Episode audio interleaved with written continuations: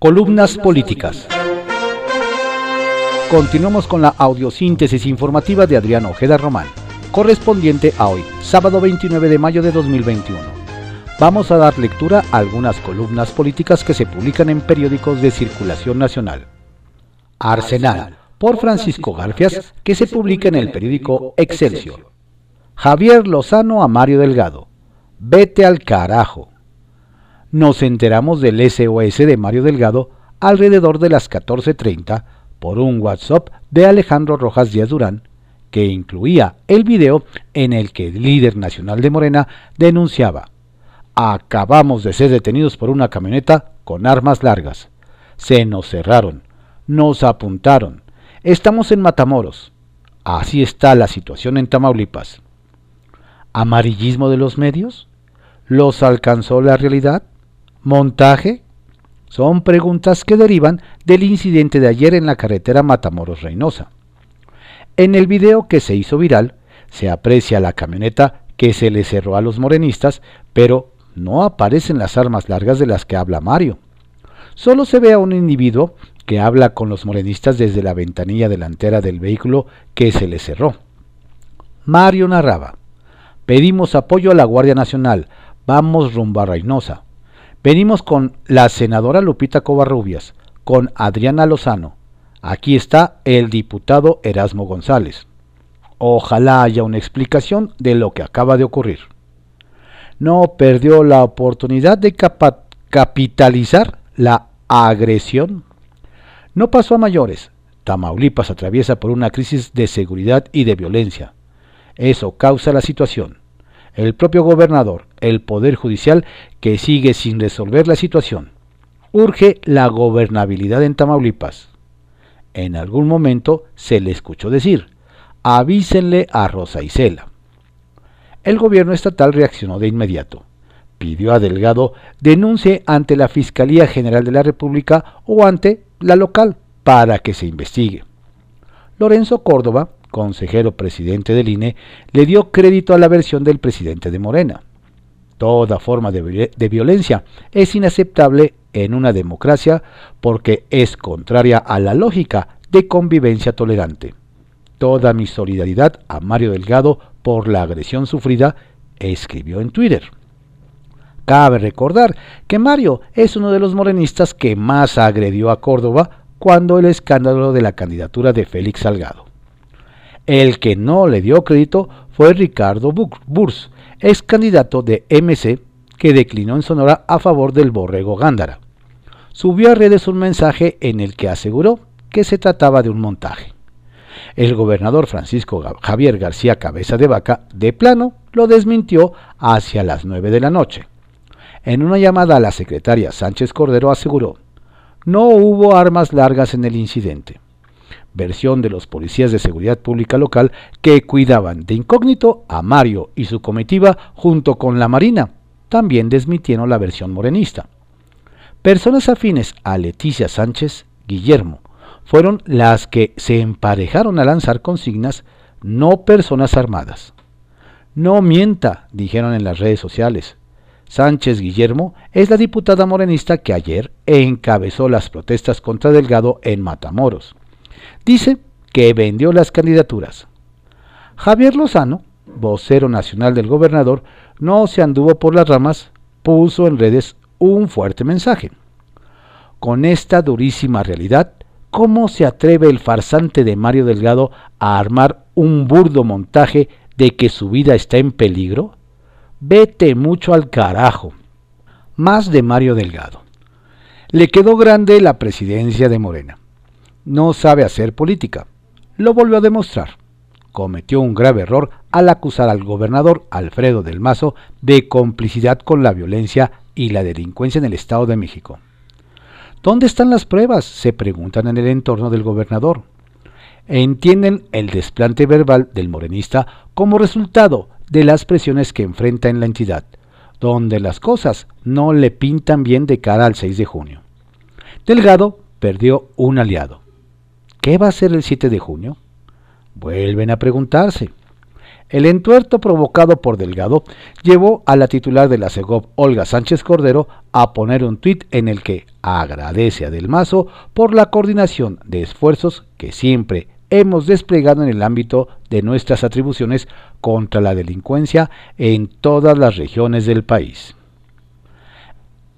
El presidente López Obrador inició con ironía la respuesta que dio ayer al semanario inglés The Economist, Biblia de los liberales, que lo calificó de falso Mesías.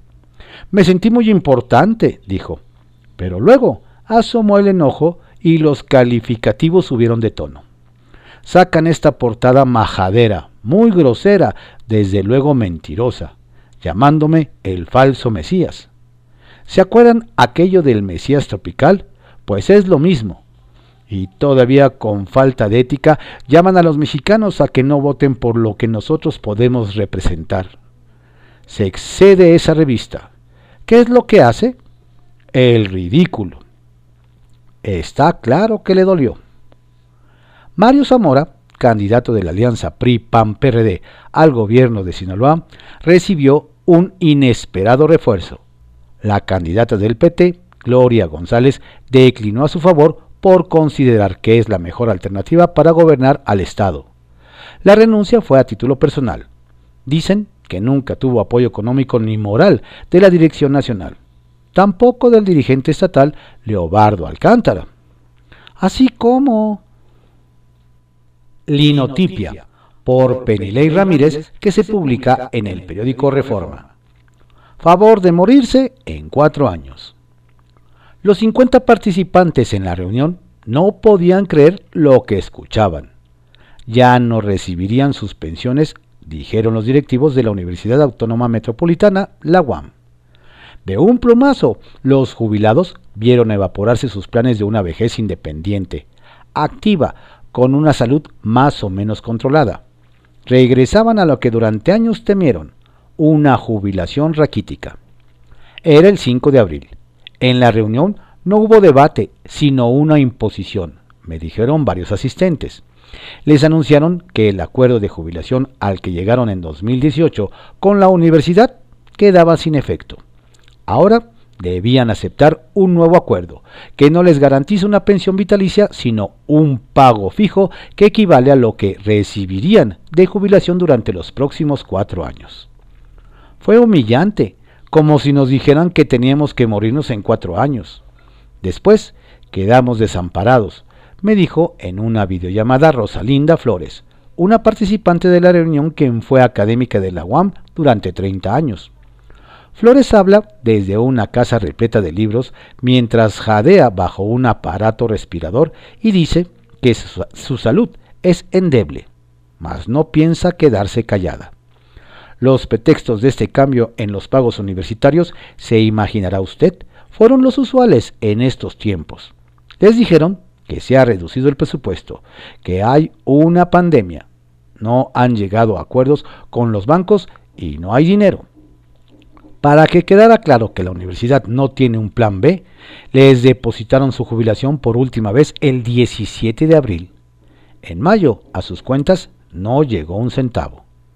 Los académicos saben que la renovación de la planta de profesores e investigadores en el país es necesaria, que los jóvenes académicos aportan innovación, nuevas metodologías que merecen un espacio para desarrollar sus carreras.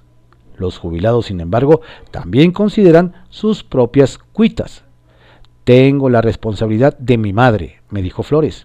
Yo ayudo también a otros miembros de mi familia que les han reducido el sueldo con la pandemia, añadió Alicia Castellanos, antropóloga y durante 39 años académica de la UAM.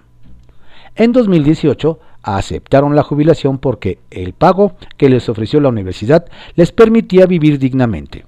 Y no solo sobrevivir consiguiendo trabajo extra, como hubiera sucedido con la jubilación regular de los trabajadores estatales.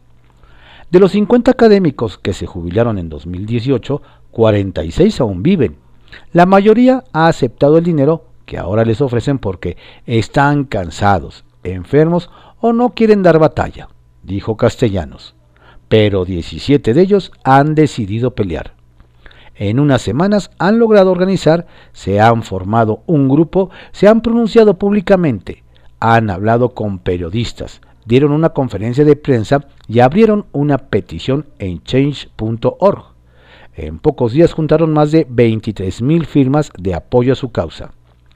Desde la universidad, dicen las investigadoras, les enviaron una carta de oscuro origen, con una orden terminante. Deben firmar el nuevo acuerdo de jubilación el lunes 31 de mayo o no recibirán el dinero que ahora les ofrecen. Los 17 rebeldes tienen otro plan. Ese día, en lugar de firmar un acuerdo que les obliga a buscar un empleo o encontrar cómo sobrevivir después de cuatro años, presentarán una demanda laboral colectiva contra la UAM.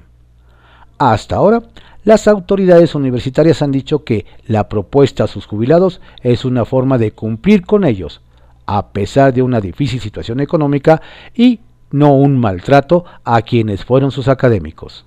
Para castellanos, este no es solo el caso de un puñado de profesores, sino uno que exhibe la imposibilidad de jubilarse, que viven muchos académicos quienes necesitan sus sueldos para vivir.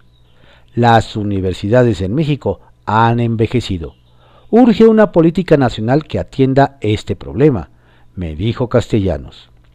El caso de la UAM es el más reciente en un doloroso hilo de penurias académicas.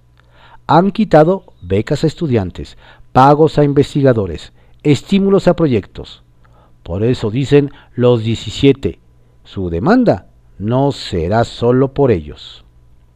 Serpientes y escaleras, por Salvador García Soto, que se publica en el periódico El Universal. A ocho días se cierran estados y Morena aventaja en diputaciones. El último reporte de distintas encuestas que se conocieron hasta este fin de semana confirmó dos tendencias que parecen claras en vísperas de las votaciones locales y nacionales que ocurrirán la próxima semana.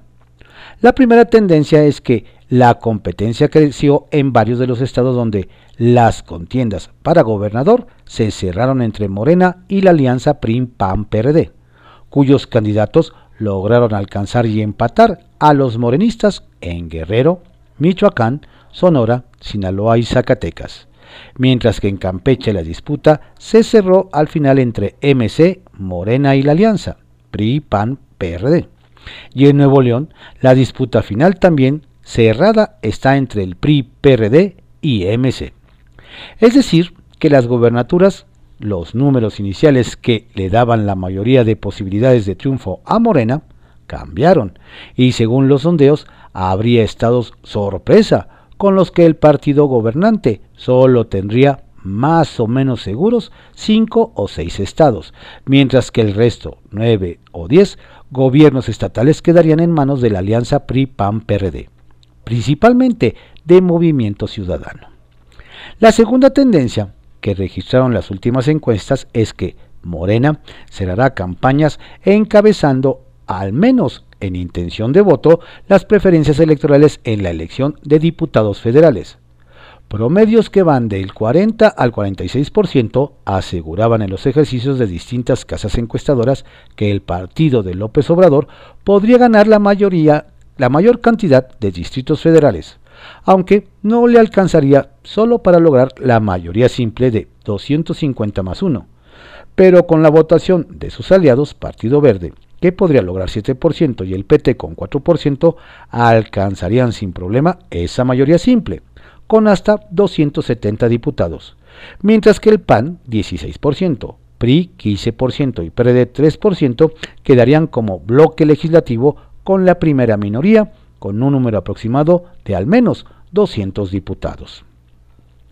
A partir de los últimos números de las encuestas, el partido que podría convertirse en bisagra en la próxima legislatura sería Movimiento Ciudadano, que cerró con un 8% de preferencias, lo que le valdría cerca de 30 diputados. El resto de las fuerzas políticas nuevas podrían no alcanzar el 3% de votación nacional que requieren para mantener su registro. Pero al final, todas esas proyecciones no dejan de ser eso, proyecciones, que podrían variar y cambiar por factores que no logran medir las encuestas.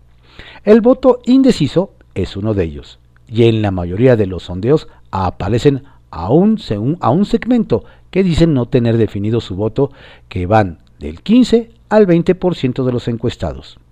Ese voto oculto regularmente suele ser voto opositor al gobierno y suele decantarse también hasta el día de las urnas. A juzgar por lo que dicen las encuestas, el voto de evaluación sería en teoría a favor de la continuidad del proyecto de López Obrador. Pero así como puede confirmarse eso, también podría registrarse el fenómeno contrario, que el voto de castigo para la administración de López Obrador esté oculto y que emerja con fuerza si hay una participación masiva que rebase los promedios históricos de este tipo de elecciones. Entre más gente salga a votar, el 6 de junio, aún con el ambiente tenso, enrarecido y afectado por la violencia política que se ha registrado en al menos 27 estados del país, más impredecible se vuelve el resultado final de estos comicios. El nivel de participación está probado en los indicadores históricos de las elecciones en México, suele determinar también las tendencias finales y el sentido de la votación.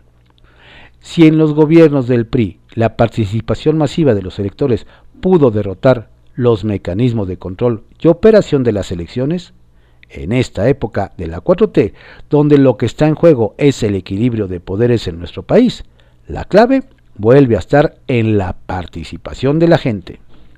Los dados mandan escalera doble. Buena estuvo la semana.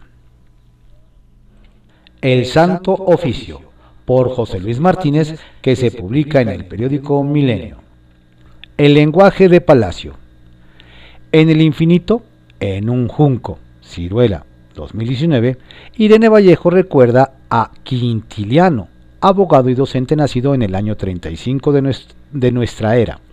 Fue un buen maestro y un orador distinguido, favorecido por dos emperadores romanos, Vespasiano y Domiciano, a quienes aduló con desmesura.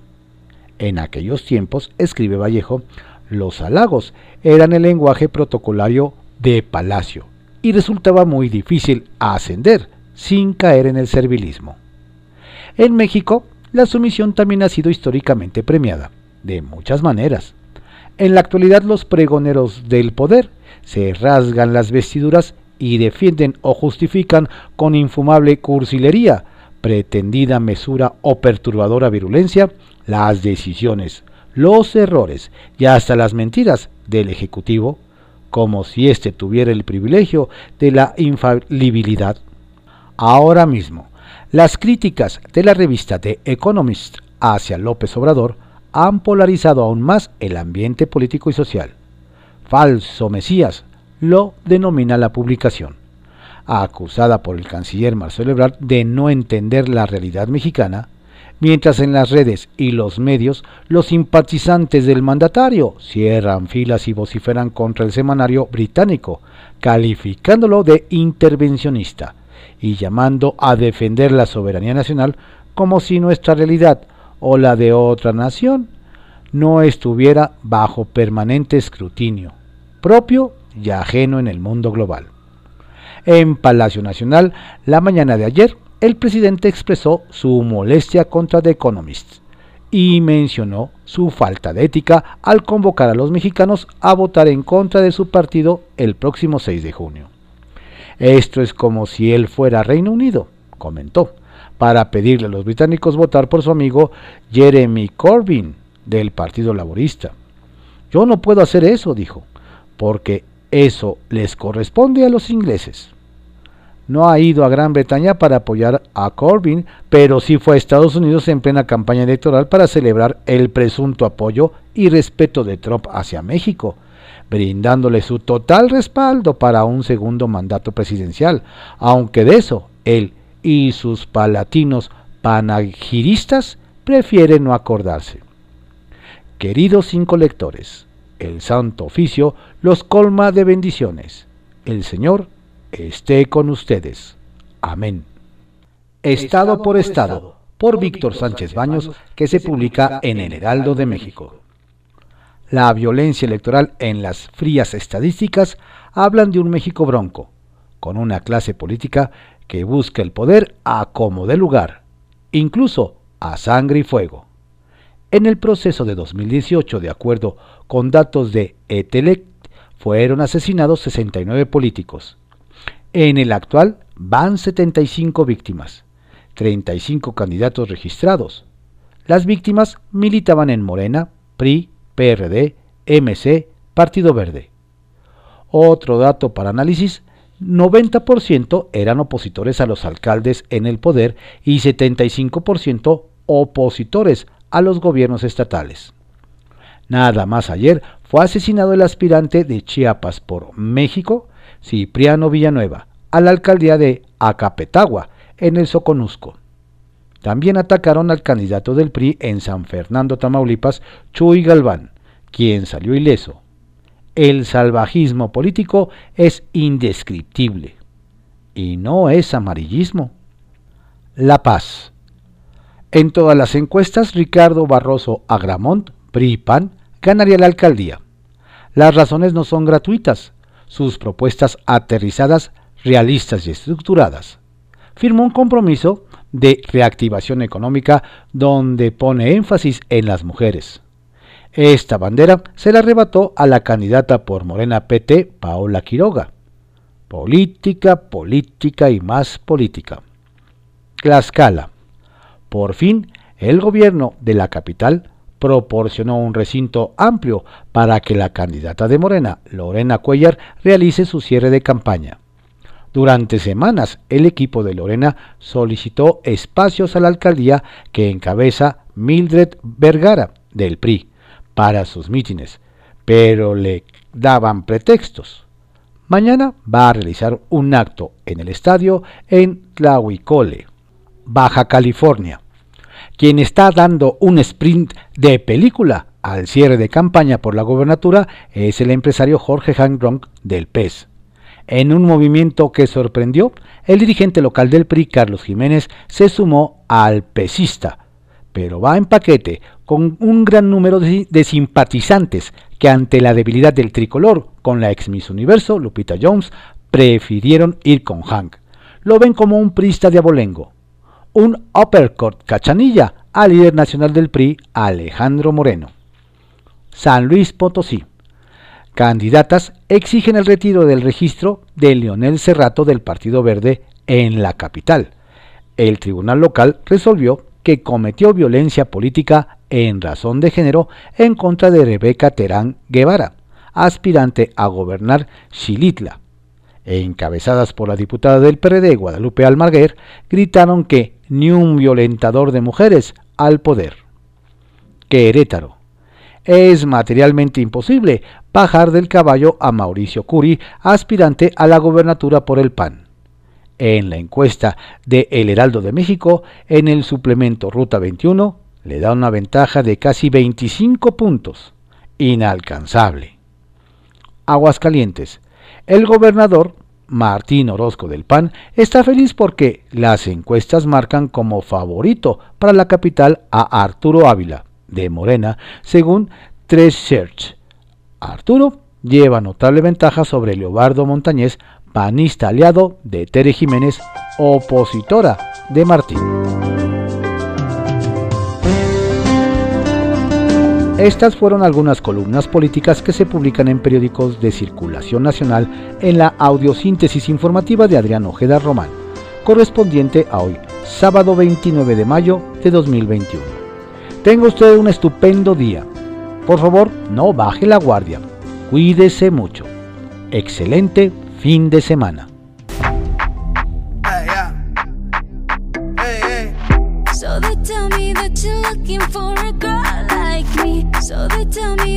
Looking for a girl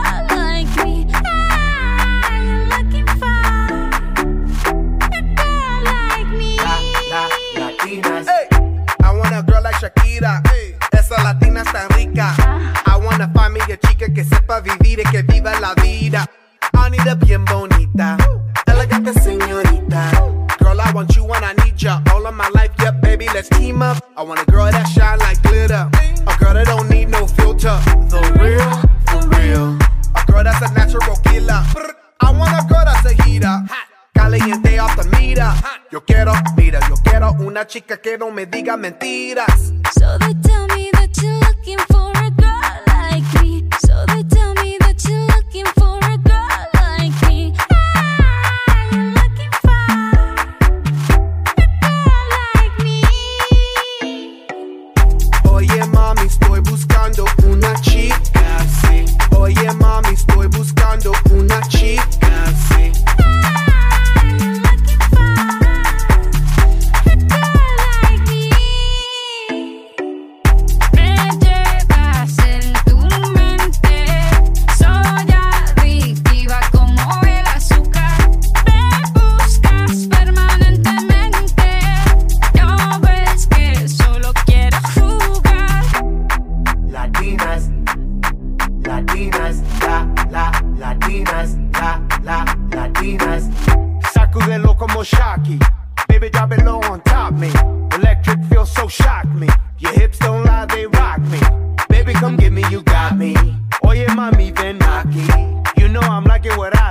Muévelo, muévelo, muévelo, así. Yo quiero una mujer, una princesa no tiene poderes. A chick with no boundaries, that's down for whatever. When nothing in la cama, she good in the bed.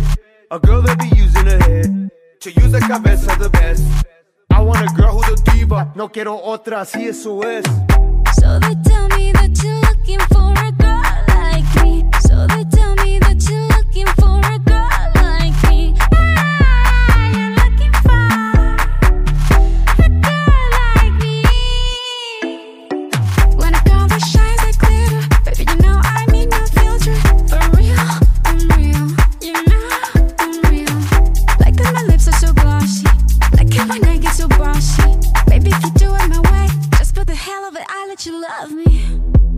Latinas, Latinas, Sha, Sha, Shakira, Sha, Sha, Shakira. I like Latinas, ones who look like Selena, shake a bunda like Anita, morenas that's más fina. I like Dominicanas, Boricuas and Colombianas. In East LA, I like the Chicanas, and they want a piece of the big manzana. Eh. So they tell me that you're looking for a.